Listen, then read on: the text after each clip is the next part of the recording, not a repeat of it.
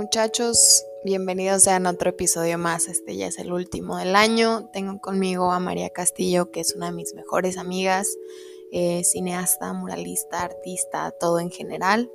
Me da mucho gusto poder compartir un poquito de su historia con ella. Hoy hablamos sobre la creatividad, sobre todas esas cosas bonitas que nos hacen ser.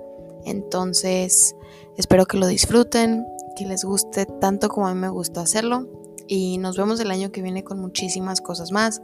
Muchas gracias a todos los que me han escuchado, a todos los que me han compartido. De verdad, significa mucho para mí estar y seguir con ustedes después de como 200, 200 eh, minutos. les mando un beso y nos vemos el año que viene con muchas, muchas historias más. Y Eduardo, que pues obviamente gracias a Dios no hubiera Sí, pues sí, sí, pues sí, justo, justo es como más lo identifico, porque no siento que sea un documental como tal, porque sí documenta la vida de estas tres personas que justo les iba a contar de ellos.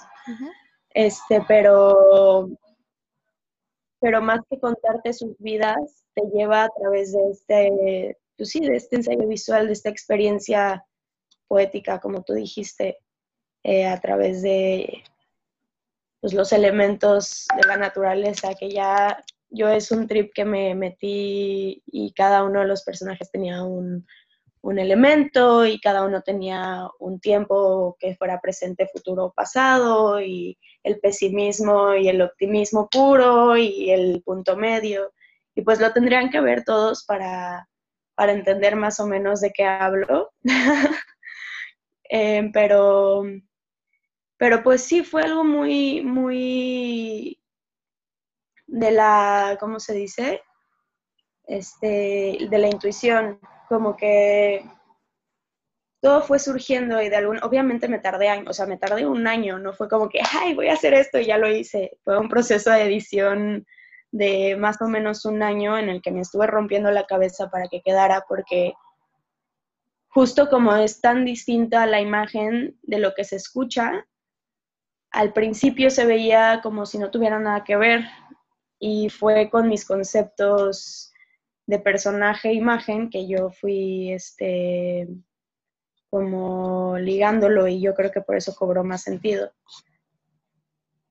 Y justo, justo eso que decías de las de mm, cosas tan simples como el sonido del mar y, y, pues lo que vemos todos los días, era, es algo como de lo que me agarro mucho, que es la cotidianidad, que pues a pesar de estar escuchando todas estas cosas, que es como, ok, yo no viví eso mismo que esta señora, pero, pero puedo empatizar de alguna manera y más viendo cosas tan cotidianas como, como lo que sale retratado en, en el ensayo. Pues. Sí, claro, y luego también lo padre de ese tipo de cosas es que, o sea, empiezas a tomar conciencia de muchas cosas que están alrededor de ti que tal vez no tienen ningún tipo de ni mensaje ni nada de interés hasta que lo ves en otro lado y te ayuda a conectar con alguien o con algo que está pasando. Siento que es mucho lo padre del cine.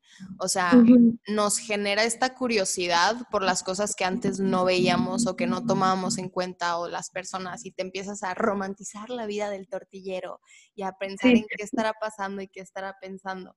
Y eso está chido y me gusta mucho cómo lo haces tú, o sea, es algo que, admiro mucho como tu capacidad de contar historias y la facilidad que tienes como para hacer sentir a la gente que está ahí contigo y que está a gusto y que y tomar mucho en cuenta las historias como que igual y se pueden sentir un poquito más alejadas de la realidad normal, pero que existen. O sea, esas cosas como el dolor que no queremos buscar y esas heridas que no queremos tocar, hacerlas ver de una manera tan bonita, tan orgánica, tan, tan real y tan humana, se me hace algo muy padre que haces tú y, y te lo aplaudo mucho. That's very nice. Muchas gracias. Yo sé que tu abuela es actriz, tu mamá escribe. Entonces, ¿cómo fue tu proceso y cómo fue que dijiste como, ah, ok, yo ahora voy a entrar al cine? O sea, ¿qué fue lo que te hizo escoger la carrera o, o si alguna vez llegaste a pensar otra cosa? Porque, digo, nos conocemos desde bebés y yo sé como tus diferentes vueltas y decisiones, pero ¿qué fue lo que te hizo decir como, ah, ok, cine, ¿sabes? Cine. Pues fíjate que nunca lo había pensado, o sea, creciendo nunca fue como, quiero hacer cine, siempre me encantó ver películas y, Y mi abuela era modelo, no actriz, y también fue escritora Ah, sí, muchos cierto, años. Cierto. Entonces, como que la escritura sí era algo que tenía muy cerca de mí, me encantaba pues ponerme a escribir mis cuentos y no, no pasa nada. Y este, y como que yo sí veía muy hacia arriba como a mi mamá que era escritora y así. Y mi papá es diseñador y también estuvo en los medios audiovisuales de joven mucho tiempo. Pero como que nunca estuvo en mí, ya sabes, yo quería ser diseñadora de modas y antes quería ser astronauta y antes quería ser entrenadora de delfines, o sea, quise hacerlo todo, arquitecta también quise ser, eh, en su momento también muchas cosas. y diseño de modas fue como esa carrera que era como la carrera de mis sueños, eh, como desde tercero de primaria hasta quinto de prepa, yo juraba que yo iba a ser diseñadora. Y me puse a ver cine durante la prepa, cine de arte. No, como que empecé a encontrar más directores que me gustaban y con los que me identificaba. Conocí a Gaspar Noé, que, que cuando empecé como a acercarme más al cine, yo me imaginaba perfecto una escena aquí en Vallarta después de la peda en Strana y me imaginaba perfectamente un, así una escena. Y, perdón, No, no. y vi Enter the Void. Está muy ruda esa y película, güey. Bueno, o sea, la a mí me gusta, pero está Era la ruda. película que yo quería hacer. Sí, claro. Te juro, era esa película que yo me había imaginado y yo decía, es que no es posible que ya exista, de que tengo que hacer algo más. Y pues básicamente gracias a Gaspar Noé me empezó a gustar el cine eh, y, y me puse a buscar escuelas en Estados Unidos, en Londres, en México y pues llegó la oportunidad de entrar a una escuela muy buena que se llama la Escuela Superior de Cine, que fue donde terminé mi carrera. Bueno, no terminé mi carrera, mi licenciatura. Este, y, y pues me aceptaron y, y duró tres años y la verdad creo que fue la mejor decisión haber entrado a cine. Por más que haga mil cosas y también me gusta pintar y dibujar y tatuar y, y, este, hacer grabado y así, eh, creo que el cine es la herramienta como más universal del arte, como que en ella se incorporan todas de alguna manera y, y, las puedo usar todas. Puedo hacer diseño de arte y puedo pintar todo un cuarto y llenarlo de, de basura o puedo llenarlo de lo que sea dependiendo de la historia, ya sabes. También puedo escribir un guion, puedo, o sea, puedo hacer mil cosas, puedo hacer un, obviamente no, no hago música, me encantaría, pero no hago música.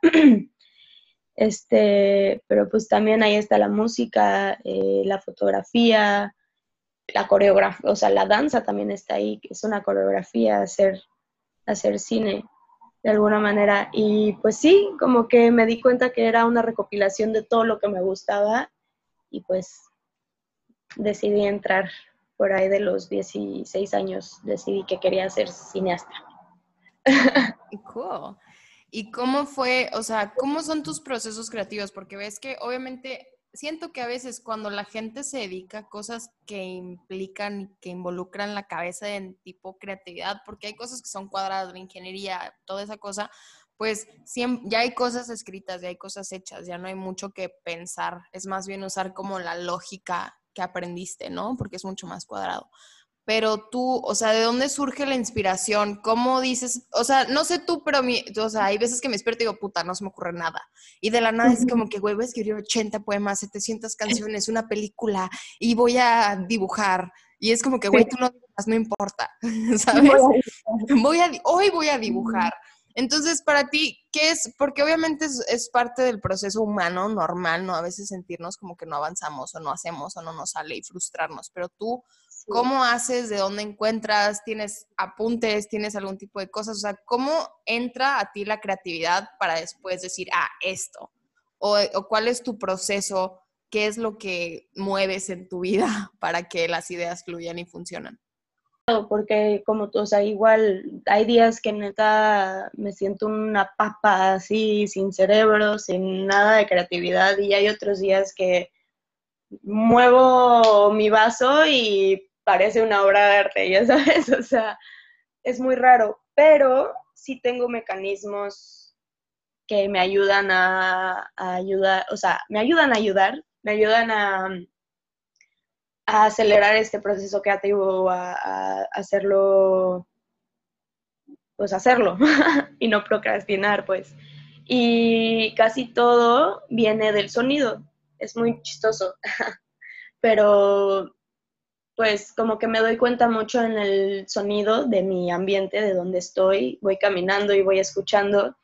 Y si ves mis notas de voz de mi teléfono, de verdad tengo, o sea, como 500 notas de voz en las que digo, no sé, eh, playa, 16 de octubre, eh, son las 5 pm y está nublado y me quedo tres minutos ahí escuchando pues lo que salga y hay veces que es súper aburrido o hay veces que salen cosas súper padres de las que me inspiro mucho. Eh, pues de la cotidianidad, como decía hace rato, voy caminando y soy súper chismosa, me encanta escuchar las conversaciones ajenas. Y, pues sí, voy en el metro, cuando vivía en México, iba en el metro y todo el tiempo iba escuchando lo que iba diciendo la señora de al lado y que le iba contando el panadero y que no sé qué siento que dándote cuenta de tu alrededor surgen muchas ideas y pues de los sueños, 100% de los sueños y del, pues de estar como soñando despierta. como que suelo fantasear mucho y pues de tanta tontería y fantasía de repente sale una buena idea y, y todo lo tengo en esto, literalmente en mis notas y en mis voice notes, tengo todas mis ideas y, pues sí, en realidad, eh, pues me inspiro mucho en mi vida y en, en, mis experiencias, en lo que he vivido, en lo que he sentido, en lo que veo que viven mis papás, en lo que veo que viven mis amigos y mis amigas, en pláticas que de la nada alguien dice una tontería y es como, güey, es súper buen título, así, como, ok, voy a escribir este título y de este título surge una idea, ¿no? Este, pero pues sí, básicamente. El, el, algo que es que dijiste que me encanta es como de ir escuchando de vidas ajenas, güey, es lo mejor, o sea, siento que es lo más deli del mundo de que me vas sentado y estás echándote de que ah, le pusieron el cuerno a la de al lado, o esta señora le acaban de subir el sueldo, tipo, se va a comprar coche, no, ya no me lo va a topar en el metro, güey.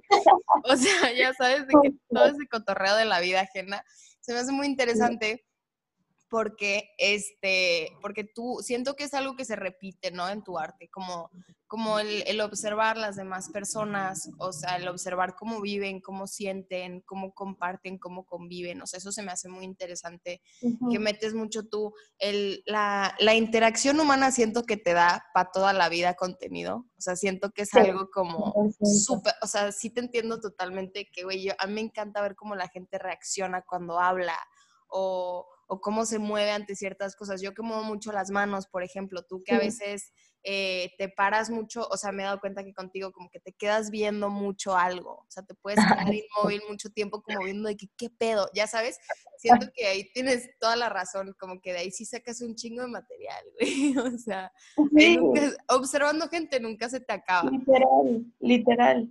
Pero, ajá como en la creación de personajes que platicábamos el otro día, que em, pues literal es, o sea, yo veo a la gente y, encuentras manerismos, encuentras tics, encuentras, o sea, formas en todo, todo, todo, todo. Y pues ya que vas conociendo a las personas, te das cuenta de más cosas, ¿no?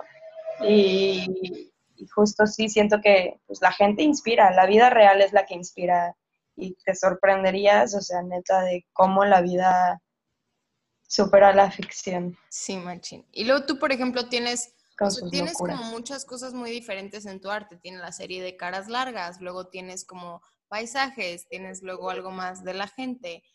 ¿Qué es lo, lo, que tú te has dado cuenta que se repite mucho en tu arte? Y no sé si te hayas cuestionado por qué lo estás repitiendo, pero no de que es repetitivo, simplemente que tú te puedes dar cuenta que está ahí. Por ejemplo, Gaspar Noé, que ese vato le fascinan, le maman, le enloquecen los close-ups como muy raros de, de, por ejemplo, en Love, cuando, cuando cogen, que hace como el interior de cómo se ve o cuando el uso de luces también en Enter the Void, que te empieza a dar sentimientos por luz. O sea, ¿tú qué es lo que sientes que a ti te caracteriza? Por ejemplo, lo que hablamos de los monólogos o esto o el otro, ¿qué crees que se ve muy presente tuyo en el arte que obviamente haces? Entonces, porque justo hoy estaba pensando en eso. Siento que, bueno, sobre todo en el, en el cine, suelo contar historias de tres personas, siempre. No sé por qué, pero como que me hace mucho sentido la relación, ¿no? De tres personas y cómo se cruzan de alguna manera. Y este, y pues tú en la foto, pues sí, muchísimos paisajes, o sea, me fijo mucho en, en el cielo y siempre es el cielo y el cielo y el cielo y el cielo y a veces sí es como, güey, ya tómale foto algo más. Pero es que me llama mucho la atención como las nubes y cómo se ponen y cómo está la luz y cómo a mediodía se ve la luna y no sé, como que me llama mucho la atención. No siento que en sí como, tal vez sí o tal vez yo no lo veo y tal vez todavía no me doy cuenta, pero como en, la compilación de arte que hago, cine y foto y dibujo pintura, siento que no se parece mucho lo que hago como en los tres. Este, lo que sí es los colores tenues. Mi paleta de colores es siempre la misma.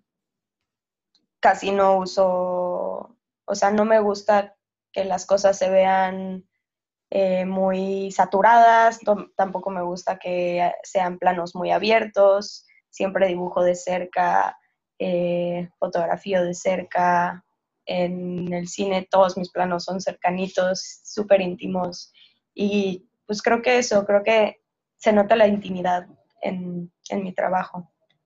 Y creo, pues sí, creo que la intimidad es como lo que de alguna manera hace que todo sea uniforme, de alguna manera. Como la cercanía. ajá, exacto, la cercanía. Eso está padre. ¿Qué crees tú, o sea, qué crees para ti que es importante? O sea, ¿qué te gustaría dejar atrás en tu arte? Porque esas son cosas que sí son para siempre, o sea, no es como que cualquier, no sé, cualquier cosita que podamos hacer que es, que es algo que se pasa, ¿no? Hablamos mucho de pertenencia y de permanencia y el arte siento que de cualquier manera siempre permanece y siempre pertenece a algún lugar, ¿no? Entonces, si tú, si tú, obviamente esto cambia con el tiempo y ha cambiado y evoluciona y todo, pero tú ahorita, el día de hoy, 2020, noviembre, ¿qué es algo que te gustaría dejar con tu arte? O sea, ¿qué tienes pensado? ¿Qué es? Porque hay muchas veces, por ejemplo, que recordamos la pieza, pero nunca el artista, es algo que pasa seguido, que digo, está feo, pero pasa, ¿no? O sea, ¿qué te gustaría que fuera un común denominador en lo tuyo? O sea, que aparte de la intimidad, la cercanía y todas esas cosas que sí hemos hablado, la sensibilidad, ¿qué sientes tú que es como tu, tu, tu mensaje importante ahorita por medio de tu arte y lo que estás transmitiendo y lo que quieres transmitir y por lo que te gustaría ser recordado? Uh. That was a big question. Big question, yeah, it was. Este, pues no sé, o sea, creo que lo que me encantaría sería ser recordada por mis personajes. Okay. Que, que cada uno de mis personajes sea súper entrañable y súper complicado. Y que con tu tenga, no sé cuántas películas voy a hacer en la vida, pero que las 10 películas que tenga sean personajes con los que el, el espectador se pueda espejear de alguna manera, ¿no? Que diga, ok, this could be me, así, no sé, la empatía. que se puede crear con los personajes, que los personajes sean entrañables. ¿Se te ocurre a ti algún personaje ahorita que se te haya quedado grabado? Un guion, un buen guion. Me encantaría lograr ser una gran guionista en algún momento. Y si a ti hay eh, algún personaje, como, eh, como decías, un personaje entrañable, ¿hay alguno que tengas tú que digas de que ah, algo así, o sea, obviamente no, no como replicar, pero que, que tú te quedaras grabada de la forma que se te quedó grabado algún personaje? Sí. Una película a la que siempre volteo por sus personajes y a la que siempre... Sí, me choca. A la que siempre volteo y digo, esta película, o sea, los personajes, la historia, todo es algo que yo quiero hacer y es A Woman Under the Influence de Casabets. Eh, el personaje principal, que es una mujer de unos 30 años, es, o sea, todavía puedo ver perfectamente sus movimientos y cómo su, lenguaje corporal, ya sabes. O sea, pienso en la película y pienso en esta mujer, que no me acuerdo cómo se llama su personaje. Y la tienen que ver, A Woman Under the Influence de John Cassavetes. Peliculón, actuaciones impresionantes, o sea, impresionantes. La actriz principal es su esposa, o era su esposa. Y su, su personaje se llamaba Mabel. Y sí, ese personaje creo que es como de mis personajes favoritos del cine. Eh, una pregunta más, un poquito más fácil. Eh, tú, en lo personal en tu vida, cuando te inspiras, eh, cuando ves a alguien y, te, y, con admiración, ¿a, ¿a, quién admiras y por qué es que lo admiras y de qué manera atribuye a ti, a tu vida, a tu arte, a lo que sea esa persona? Mm, interesante. Creo que es la más difícil. Sí, verdad, está cabrón. Es que siempre tenemos gente, güey. O sea, yo siento que que, hay muchas cosas en nuestra vida que quedan marcadas por gente más que por experiencias. Por ejemplo, o sea, amores al cine o algo así. Siempre encontramos a alguien como Gaspar Noé que admiras y dices de que, güey, quiero hacer algo así. Me gustaría hacer recordar esto. Y siento que mucho lo que estamos hablando hoy da vueltas alrededor de eso. Como dije hace rato, permanencia y pertenencia, pero admiración, amor, inspiración. El arte siento que inspira, que, que, que, no sé, o sea, todo mundo tiene sus musas, ¿no? Y obviamente no son necesariamente las mismas tus musas a un personaje admirable, pero siento que van un poquito paralelos. O sea, que podemos tener, eh, por un lado, las musas, por otro lado, las que admiramos. Exacto, musas y maestros. Y eso está chido. Pues Entonces, ¿cuáles serían tus musas y maestros? Pues justo creo que mis musas y maestros son mis amigas, sobre todo, pero en especial una amiga que se llama María de la O, que pues si la conoces. Con María tengo una relación muy especial porque te juro, siempre que estoy con ella, que somos uña y mugre aparte, o sea, no es como que estamos un día sí y un día no juntas, no, o sea, estamos meses juntas y no nos separamos. Neta, siempre que estoy con ella siento que estoy en una película y aprendo muchísimo de ella y sé que ella aprende mucho de mí también. Y este, pues sí, creo que tanto como mi musa como mi maestra María ha sido, o sea, compañera de vida desde que la conocí y y pues me ha enseñado a tener mucha, o sea, mucha más seguridad, porque mucha seguridad no, pero mucha más seguridad de lo que hago y de lo que soy como niña, como mujer, ¿no? Este, no sé, como que María me, desde, es algo que recuerdo mucho, su mamá y ella me, me, como que cuando las conocí me inspiraron muchísima seguridad y como que fuerza de mujer, ya sabes. Sí, machín. Y, y a partir de que las conozco siento que soy otra persona, tanto ella como su mamá. Y pues claro que está mi mamá y está mi abuela y están todas mis amigas y mi papá, obvio. Pero creo que sí, en específico, María ha sido elemento clave para mi crecimiento y mi forma de ser y de pensar. Sí. Qué bonito, eso está bonito. Sí, sí te entiendo. O sea, sí, María es, es una persona muy como que flota. o sea, todo lo de ella es, es, es muy, pues, te hace voltearla a ver. Pero no lo exige de una manera rara. O sea, simplemente está y la quieres ver y quieres dar vueltas alrededor de su eje, ¿sabes? O sea, es muy chida. Eso está bonito. I like that. ¿Alguna recomendación de película, de persona, algo que te guste, que no te guste, que nos quisieras compartir antes de irnos? Mm, ah, ah, yo, ah, otra de mis maestras, que pues no la conozco, obviamente, nunca la logré ver en persona, en vida, eh, pero pues Agnes Barda es para mí, o sea, la reina. no, pues sí, o sea, como que siento que es un gran ejemplo para un artista, para artistas, hombres y mujeres, ya sabes, pero ella era una mujer eh, que reinó, que no se le dio tanto crédito, crédito, pero que reinó una época y un estilo de cine nuevo y una ola de cine nuevo, que era la Nouvelle Vague, en la que eran puros cineastas hombres y ella era la única mujer. Entonces, me parece muy interesante la forma en la que ella mira y la perspectiva desde la que pone las cosas en sus documentales y en sus películas. Eh, si no la conocen y no han tenido el gusto de ver sus películas, se las recomiendo mucho. Este, pero sí, Agnes Barda. Viva Agnes Barda. Viva Agnes Barda. Ok.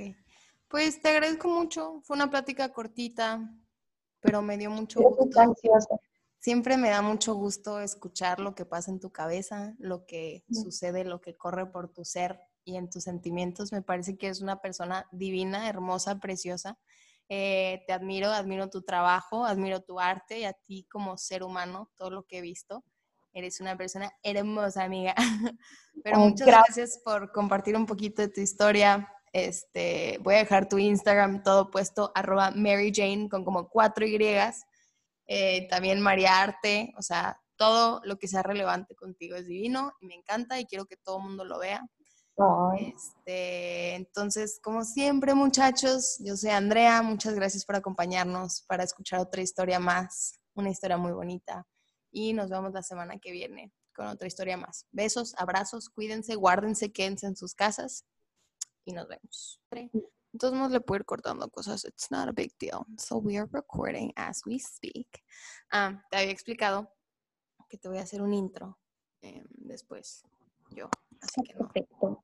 Do not worry. Me lo pongo en mi dedito así de que, hola, hi, how are you? anillito. Pero ya, a ver, vamos a empezar. Me incomoda mucho empezar estas cosas, güey. O sea, es algo que siempre digo, o sea, me incomoda un chingo, no sé por qué. También todos los videos en mi vida, así videos, todo, así hasta stories, de que me incomoda un chingo. Pero empecemos. Hi. Hi. ¿Cómo estás? Muy bien. Gracias por invitarme, Andy. tengo aquí. Preséntate con el mundo, por favor. Pues yo soy María Castillo, a.k.a. Mary Jane. Mm, pues estudié cine y me dedico al cine y a la producción audiovisual y estoy empezando proyectos de pintura y muralismo y, pues cosas con las manos, ¿no? Todo lo que sea con las manos me interesa. I like that. That's, that's a nice intro. Bueno, Ay, eso se puso muy awkward. Vamos a empezar de nuevo, un, dos, tres, because I did not like that actually. I like that, but I didn't. Entonces vamos a empezar. Una, dos, tres. María, gracias por acompañarnos el día de hoy. Ya con un poco mejor energía, cambiamos, eh, evolucionamos. Ahora sí, vuélvete a presentar. Eh, María es amiga mía hace muchos años muchos, muchos, muchos, muchos años, es artista, cineasta, activista, todos los istas del mundo. Este, pero preséntate como te presentarías tú, dinos qué haces, qué estudiaste, cuántos años tienes, dónde vives, tu signo, tu bebida favorita. Cuéntanoslo todo. Oh, no. pues yo soy María y pues vivo en Puerto Vallarta. Este, hago cine, eh, pintura y muralismo y pues ilustración, obviamente. También me gusta la fotografía. Y pues nada, me dedico a, así, lo, como dijo Andrea, lo que tenga que ver con arte. Y pues sí, lo que salga de mí. Aquí, y soy Virgo. Love that for you. Amazing.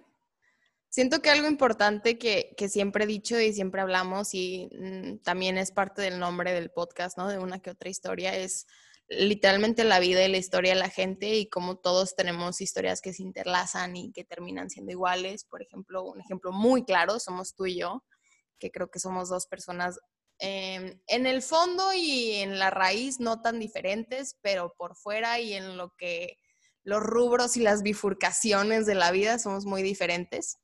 Eh, sobre todo en, en, no sé, en general en la vida, ¿no? Tú eres una persona muy creativa, muy bonita, siento que todo, todo lo que te rodea como que es como muy tranquilo, hay mucha paz, pero en tu persona. Y obviamente entendemos que, que todo eso viene de, de, de, otro pasado, ¿no? Cosas así que nos siguen en la historia de la gente y que, y que nos hacen ser quienes somos. Algo muy interesante de ti es que todo, todo lo que sale de ti es, es arte generalmente, ¿no? Es tatuar, es eh, foto, esto, el otro. Siempre has sido una persona que, que tiene un ojo como muy interesante a mi parecer. Y algo que admiro mucho de ti, que se me hace muy padre y muy bonito, es como tu manera de captar el sentimiento de algo que está pasando.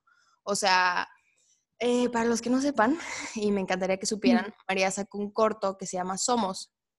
Y algo que se me hizo muy interesante en ese corto es como la atención al detalle que tienes tú, número uno, de cosas tan normales como el sonido del mar, el sonido de respiraciones de alguien, ver cómo se mueven las piedras, cómo mueve el viento, las hojas, y cómo no te das cuenta que eso forma parte muy grande del paisaje y acompaña los sentimientos, ¿no? Entonces cuentas historias muy fuertes, pero lo pones en algo tan sencillo y tan tranquilo que, te enfocas en la historia y en eso es como que, uy, o sea, qué interesante esto, qué está sucediendo, por qué hay tantos sentimientos y por qué estoy tan relajada, pero luego empiezan a hablar de algo más rudo y es como que, ay, como que siento que todos los detalles que le metes te ayudan a acompañar a la historia y entrar a la historia y me gustaría que nos platicaras un poquito de dónde surge esa atención al detalle que tienes tú y cómo haces algo tan fuerte como la historia que se cuenta ahí, que a todo mundo se les recomiendo que lo vean y voy a dejar de hecho el link aquí abajo, suene como algo tan, tan poético, tan bonito, tan tranquilo y no digerible porque sí son temas que a mí se me hicieron rudos, la verdad, pero sí, sí, sí te ponen a pensar y dices como, bueno, en ese momento siento que te llevan a un lugar en que acompañas a la gente en su dolor, gracias a, a cómo tú decidiste eh, igual y poner las, las frases, el narrador que usaste, el, hasta los colores que usas. O sea, ¿cómo salen esas ideas de tu cabeza y cómo haces para transmitir esos sentimientos sin que se vea como no quiero decir shoteado porque no me gusta esa palabra, pero sin que sea algo que, te pierde de la esencia de lo que estás hablando. Ok. Pues justo cuando empecé a hacer ese documental, eh, yo tenía una idea sobre qué quería hacer sentir sobre todo. No, no sabía muy bien qué temas quería tocar, eh, ni, ni qué tipo de personas quería retratar, pero sabía que quería un sentimiento de nostalgia y tranquilidad. Entonces esta combinación, pues la nostalgia, pues de alguna manera es, es triste, ¿no? Pero, pero va acompañada también de del recuerdo y como de sentimientos, pues no sé si para mí y no sé si para todos, pero sentimientos de alguna manera, pues buenos, ¿no? Como de recordar algo, algo chido que sucedió en tu vida o algo así. Y pues nada, yo me puse a, entrevistar a muchas personas, alrededor como de 15 personas, y de ahí pues me di cuenta que de lo que quería hablar era de las, de las experiencias de vida y la manera en la que cada uno de nosotros, cada una de esas personas, eh, ponía en perspectiva su vida después de lo que había pasado y cómo, cómo vivía su presente en este momento. Y pues no sé, fue, fue un proceso de, de mucha intuición, porque no, nunca planeé muy bien como qué tomas quería hacer, solo sabía que quería em, llevar al espectador como a través de un ensayo visual por el que, a pesar de lo que se estuviera escuchando fuera muy fuerte, pudiera mantenerse en un estado tranquilo y, este, y tratar de conectar, empatizar con, con el narrador y, sentir nostalgia de alguna manera, ¿no? Y pues me encontré con estas tres increíbles personas que son Juan, Mar y Eduardo, que pues obviamente gracias a ellos no hubiera... Sí, pues sí, justo, justo es como más lo identifico, porque no siento que sea un documental como tal, porque sí documenta la vida de estas tres personas que justo les iba a contar de ellos. Este, pero, pero más que contarte sus vidas, te lleva a través de este, pues sí, de este ensayo visual, de esta experiencia poética, como tú dijiste, eh, a través de pues, los elementos de la naturaleza que ya yo es un trip que me metí y cada uno de los personajes tenía un, elemento y cada uno tenía un tiempo que fuera presente, futuro, pasado y el pesimismo y el optimismo puro y el punto medio. Y pues lo tendrían que ver todos para, entender más o menos de qué hablo. Eh, pero, pero pues sí, fue algo muy, muy de la, ¿cómo se dice? Este, de la intuición, como que todo fue surgiendo y de algún, obviamente me tardé años, o sea, me tardé un año, no fue como que, ay, voy a hacer esto y ya lo hice. Fue un proceso de edición de más o menos un año en el que me estuve rompiendo la cabeza para que quedara, porque justo como es tan distinta la imagen de lo que se escucha, al principio se veía como si no tuviera nada que ver, y fue con mis conceptos de personaje e imagen que yo fui este como ligándolo y yo creo que por eso cobró más sentido.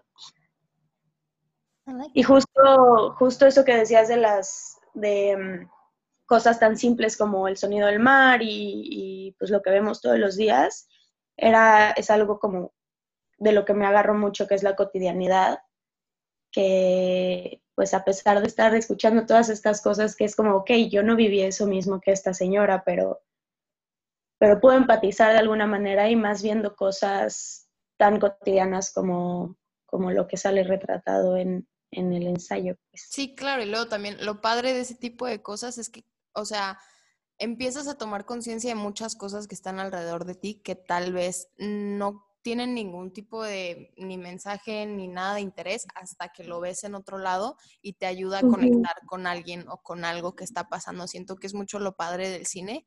O sea, nos genera esta curiosidad por las cosas que antes no veíamos o que no tomábamos en cuenta o las personas y te empiezas a romantizar la vida del tortillero y a pensar en qué estará pasando y qué estará pensando.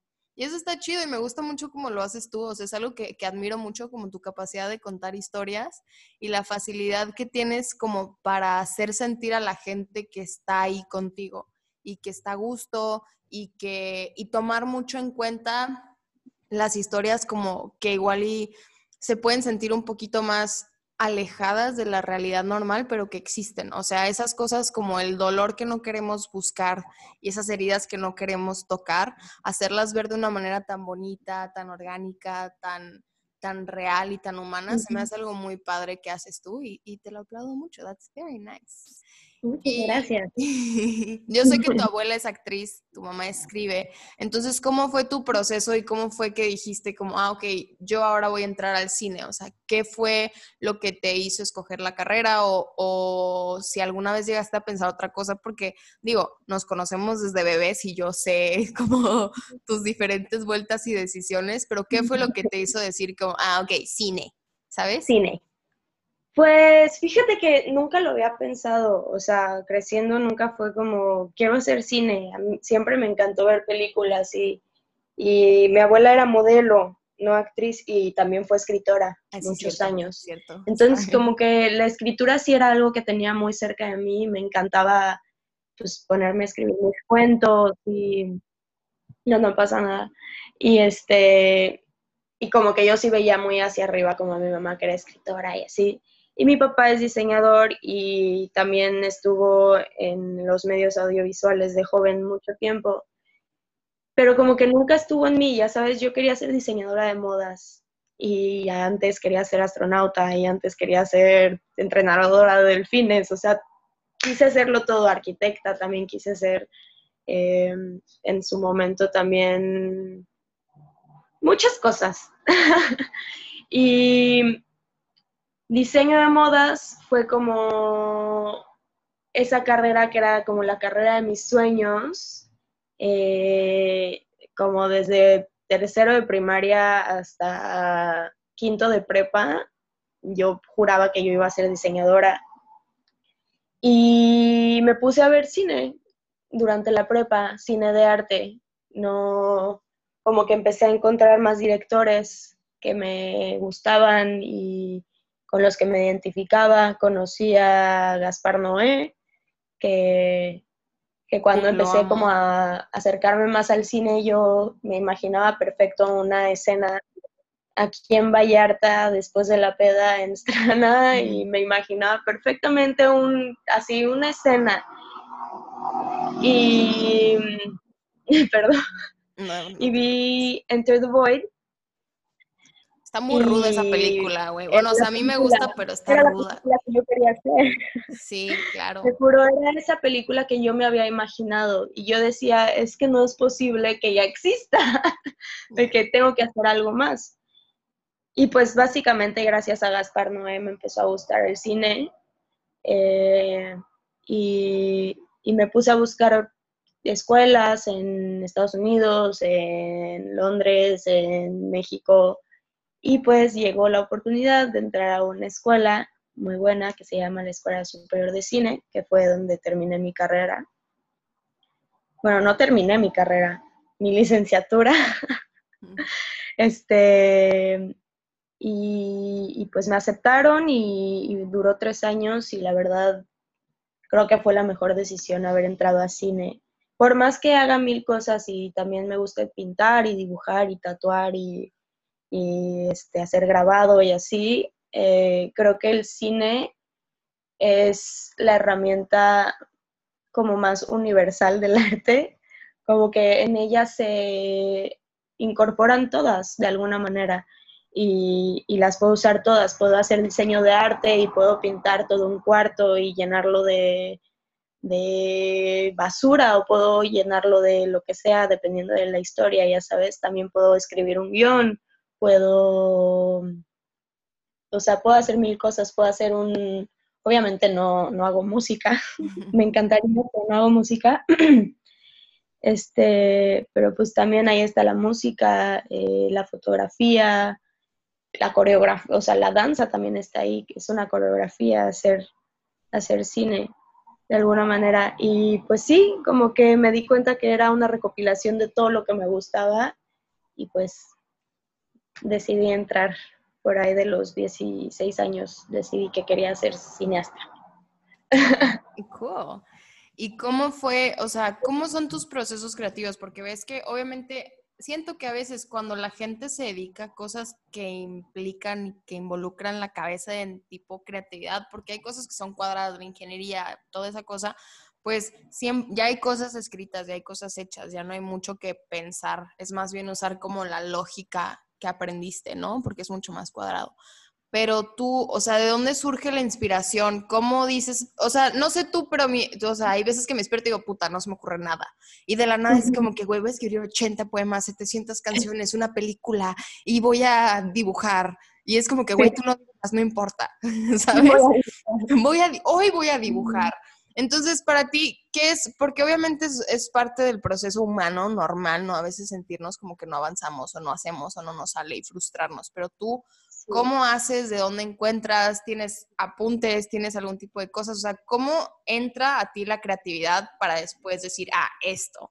¿O, o cuál es tu proceso? ¿Qué es lo que mueves en tu vida para que las ideas fluyan y funcionan?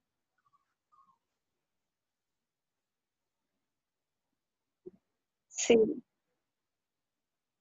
es, es raro porque como, o sea, igual hay días que neta me siento una papa así, sin cerebro, sin nada de creatividad y hay otros días que muevo mi vaso y parece una obra de arte, ya sabes, o sea, es muy raro, pero sí tengo mecanismos que me ayudan a, a ayudar, o sea, me ayudan a ayudar, me ayudan a a acelerar este proceso creativo, a, a hacerlo, pues hacerlo y no procrastinar, pues.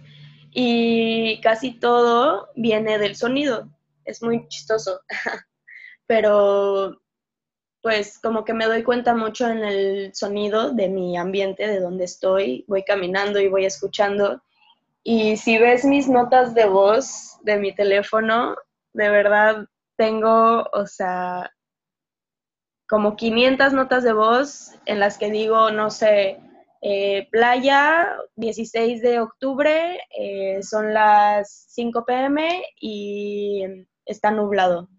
Y me quedo tres minutos ahí escuchando pues lo que salga y hay veces que es súper aburrido o hay veces que salen cosas súper padres de las que me inspiro mucho.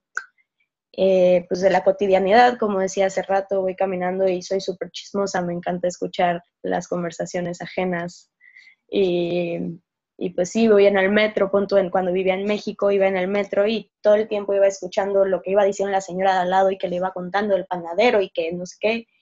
Siento que dándote cuenta de tu alrededor surgen muchas ideas y pues de los sueños, 100% de los sueños y del, pues de estar como soñando despierta.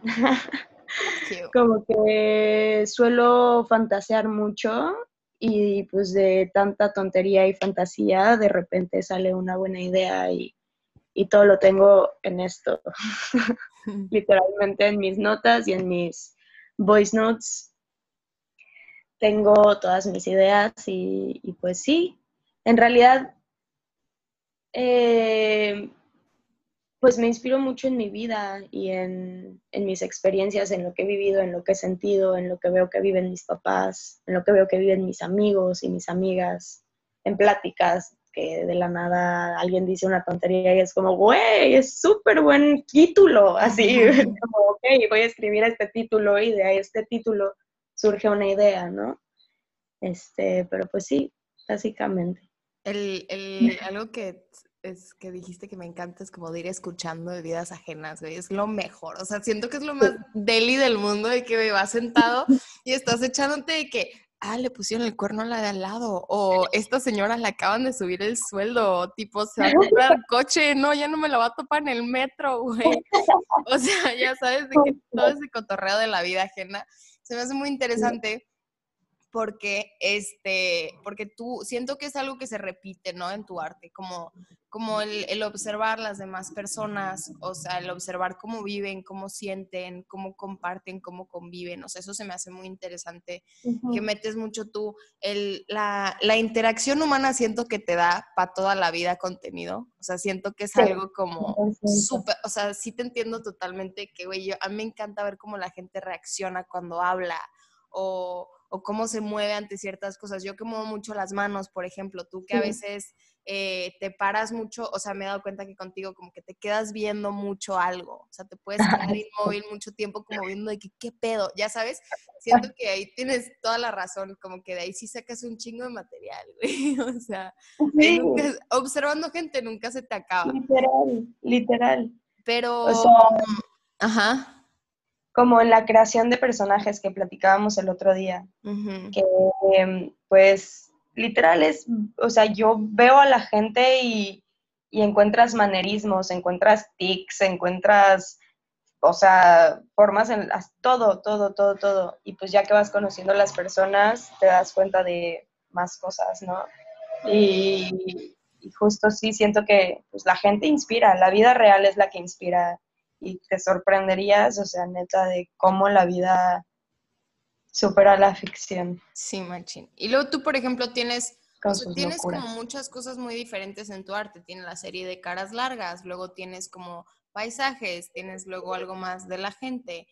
¿Qué es lo, que tú te has dado cuenta que se repite mucho en tu arte? Y no sé si te hayas cuestionado por qué lo estás repitiendo, pero no de que es repetitivo, simplemente que tú te puedes dar cuenta que está ahí. Por ejemplo, Gaspar Noé, que ese vato le fascinan, le maman, le enloquecen los close-ups como muy raros de, de, por ejemplo, en Love, cuando, cuando cogen, que hace como el interior de cómo se ve o cuando el uso de luces también en Enter the Void, que te empieza a dar sentimientos por luz. O sea, ¿tú qué es lo que sientes que a ti te caracteriza? Por ejemplo, lo que hablamos de los monólogos o esto o el otro, ¿qué crees que se ve muy presente tuyo en el arte que obviamente haces?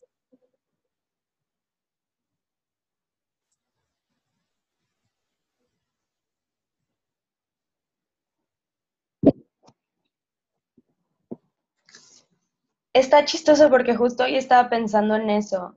Siento que, bueno, sobre todo en el, en, el cine, suelo contar historias de tres personas, siempre. No sé por qué, pero como que me hace mucho sentido la relación, ¿no? De tres personas y cómo se cruzan de alguna manera. Y este, y pues tú en la foto pues sí, muchísimos paisajes, o sea, me fijo mucho en, el cielo y siempre es el cielo y el cielo y el cielo y el cielo y a veces sí es como, güey, ya tómale foto algo más. Pero es que me llama mucho la atención como las nubes y cómo se ponen y cómo está la luz y cómo a mediodía se ve la luna y no sé, como que me llama mucho la atención. No siento que en sí como, tal vez sí o tal vez yo no lo veo y tal vez todavía no me doy cuenta, pero como en, la compilación de arte que hago, cine y foto y dibujo pintura, siento que no se parece mucho lo que hago como en los tres. Este, lo que sí es los colores tenues. Mi paleta de colores es siempre la misma. Casi no uso o sea, no me gusta que las cosas se vean eh, muy saturadas, tampoco me gusta que sean planos muy abiertos, siempre dibujo de cerca, eh, fotografío de cerca, en el cine todos mis planos son cercanitos, súper íntimos y pues creo que eso, creo que se nota la intimidad en, en mi trabajo. Y creo, pues sí, creo que la intimidad es como lo que de alguna manera hace que todo sea uniforme, de alguna manera. Como la cercanía. ajá, exacto, la cercanía. está padre. ¿Qué crees tú, o sea, qué crees para ti que es importante? O sea, ¿qué te gustaría dejar atrás en tu arte? Porque esas son cosas que sí son para siempre. O sea, no es como que cualquier, no sé, cualquier cosita que podamos hacer que es, que es algo que se pasa, ¿no? Hablamos mucho de pertenencia y de permanencia y el arte siento que de cualquier manera siempre permanece y siempre pertenece a algún lugar, ¿no? Entonces, si tú, si tú, obviamente esto cambia con el tiempo y ha cambiado y evoluciona y todo, pero tú ahorita, el día de hoy, 2020, noviembre, ¿qué es algo que te gustaría dejar con tu arte? O sea, ¿qué tienes pensado? ¿Qué es porque hay muchas veces, por ejemplo, que recordamos la pieza, pero nunca el artista. Es algo que pasa seguido. Que digo, está feo, pero pasa, ¿no? O sea, ¿qué te gustaría que fuera un común denominador en lo tuyo? O sea, que aparte de la intimidad, la cercanía y todas esas cosas que sí hemos hablado, la sensibilidad, ¿qué sientes tú que es como tu, tu, tu mensaje importante ahorita por medio de tu arte y lo que estás transmitiendo y lo que quieres transmitir y por lo que te gustaría ser recordado?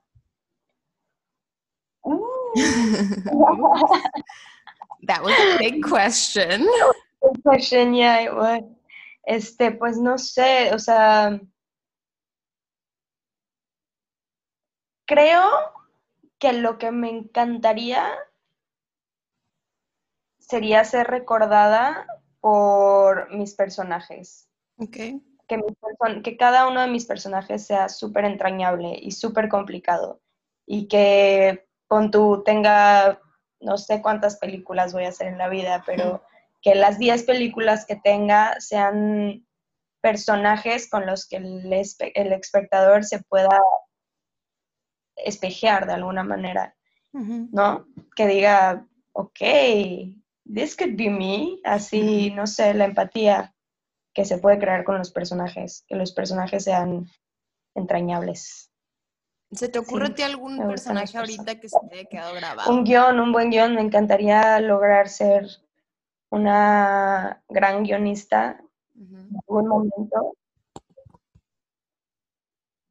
¿Cómo, cómo? Ah, es que tiene un poquito de lag esto, es lo malo de hacer las cosas por internet. Pero te preguntaba, te, preguntaba si, si, si a ti hay eh, algún personaje, como, eh, como decías, un personaje entrañable. ¿Hay alguno que tengas tú que digas de que ah, algo así, o sea, obviamente no, no como replicar, pero que, que tú te quedaras grabada de la forma que se te quedó grabado algún personaje? Sí. Pues, una película a la que siempre volteo por sus personajes y a la que siempre... Sí, me choca. A la que siempre volteo y digo, esta película, o sea, los personajes, la historia, todo es algo que yo quiero hacer y es A Woman Under the Influence de Casabets. Eh, el personaje principal, que es una mujer de unos 30 años, es, o sea, todavía puedo ver perfectamente sus movimientos y cómo su, su lenguaje corporal, ya sabes. O sea, pienso en la película y pienso en esta mujer, que no me acuerdo cómo se llama su personaje. Y la tienen que ver, A Woman Under the Influence de John Cassavetes. Peliculón, actuaciones impresionantes, o sea, impresionantes. La actriz principal es su esposa, o era su esposa. Y su, su personaje se llamaba Mabel. Y sí, ese personaje creo que es como de mis personajes favoritos del cine. Ok. Siento que como para ir, eh, believe it or not, pasaron 20 minutos. Esto lo voy a cortar, no te preocupes. es que tengo que cortar varias cosas por el lag. Pero bueno. Eh, una pregunta más, un poquito más fácil. Eh, tú, en lo personal en tu vida, cuando te inspiras, eh, cuando ves a alguien y, y, con admiración, a, a, quién admiras y por qué es que lo admiras y de qué manera atribuye a ti, a tu vida, eh, a tu arte, a lo que sea esa persona. Mm, interesante. Creo que es la más difícil. Sí, ¿verdad? Está cabrón. Es que siempre tenemos gente, güey. O sea, yo siento que que, hay muchas cosas en nuestra vida que quedan marcadas por gente más que por experiencias. Por ejemplo, o sea, amores al cine o algo así. Siempre encontramos a alguien como Gaspar Noé que admiras y dices de que, güey, quiero hacer algo así. Me gustaría hacer recordar esto. Y siento que mucho lo que estamos hablando hoy da vueltas alrededor de eso. Como dije hace rato, permanencia y pertenencia, pero admiración, amor, inspiración. El arte siento que inspira, que, que, que, no sé, o sea, todo mundo tiene sus musas, ¿no? Y obviamente no son necesariamente las mismas tus musas a, un personaje admirable, pero siento que van un poquito paralelos. O sea, que podemos tener, eh, por un lado, las musas, por otro lado, las que admiramos. Exacto, musas y maestros. Y eso está chido. Pues Entonces, ¿cuáles serían tus musas y maestros? Pues justo creo que mis musas y maestros son mis amigas, sobre todo, pero en especial una amiga que se llama María de la O, que tú sí la conoces. Con María tengo una relación muy especial porque te juro, siempre que estoy con ella, que somos uña y mugre aparte, o sea, no es como que estamos un día sí y un día no juntas, no, o sea, estamos meses juntas y no nos separamos. Neta, siempre que estoy con ella siento que estoy en una película y aprendo muchísimo de ella y sé que ella aprende mucho de mí también. Y este, pues sí, creo que tanto como mi musa como mi maestra María ha sido, o sea, compañera de vida desde que la conocí y, y pues me ha enseñado a tener mucha, o sea, mucha más seguridad, porque mucha seguridad no, pero mucha más seguridad de lo que hago y de lo que soy como niña, como mujer, ¿no? Este, no sé, como que María me, desde, es algo que recuerdo mucho, su mamá y ella me, me, como que cuando las conocí me inspiraron muchísima seguridad y como que fuerza de mujer, ya sabes. Sí, machín. Y, y a partir de que las conozco siento que soy otra persona, tanto ella como su mamá. Y pues claro que está mi mamá y está mi abuela y están todas mis amigas y mi papá, obvio. Pero creo que sí, en específico, María ha sido elemento clave para mi crecimiento y mi forma de ser y de pensar. Sí. Qué bonito, eso está bonito. Sí, sí te entiendo. O sea, sí, María es, es una persona muy como que flota. o sea, todo lo de ella es, es, es muy, pues, te hace voltearla a ver. Pero no lo exige de una manera Justo, flota. rara. O sea, simplemente está y la quieres ver y quieres dar vueltas alrededor de su eje, ¿sabes? O sea, es muy chida. Eso está bonito. I like that. ¿Alguna recomendación de película, de persona, algo que te guste, que no te guste, que nos quisieras compartir antes de irnos? Mm, ah, ah, yo, ah, otra de mis maestras, que pues no la conozco, obviamente, nunca la logré ver en persona, en vida, eh, pero pues Agnes Barda es para mí, o sea, la reina.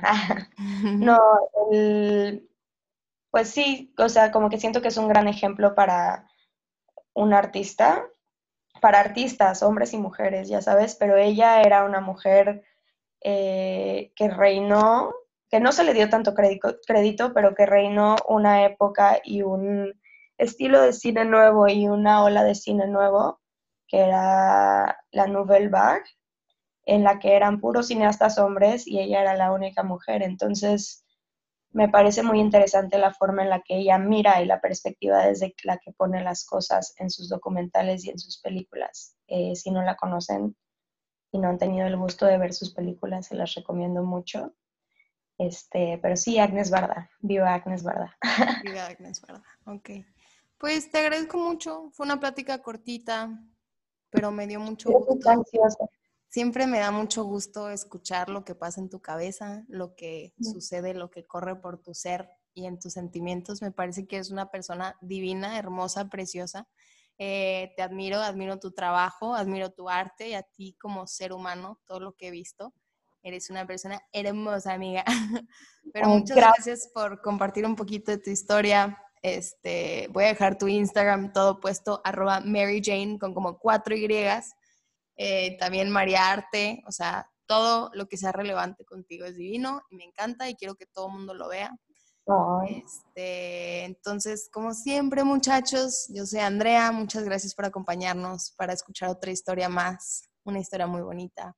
Y nos vemos la semana que viene con otra historia más. Besos, abrazos, cuídense, guárdense, quédense en sus casas y nos vemos.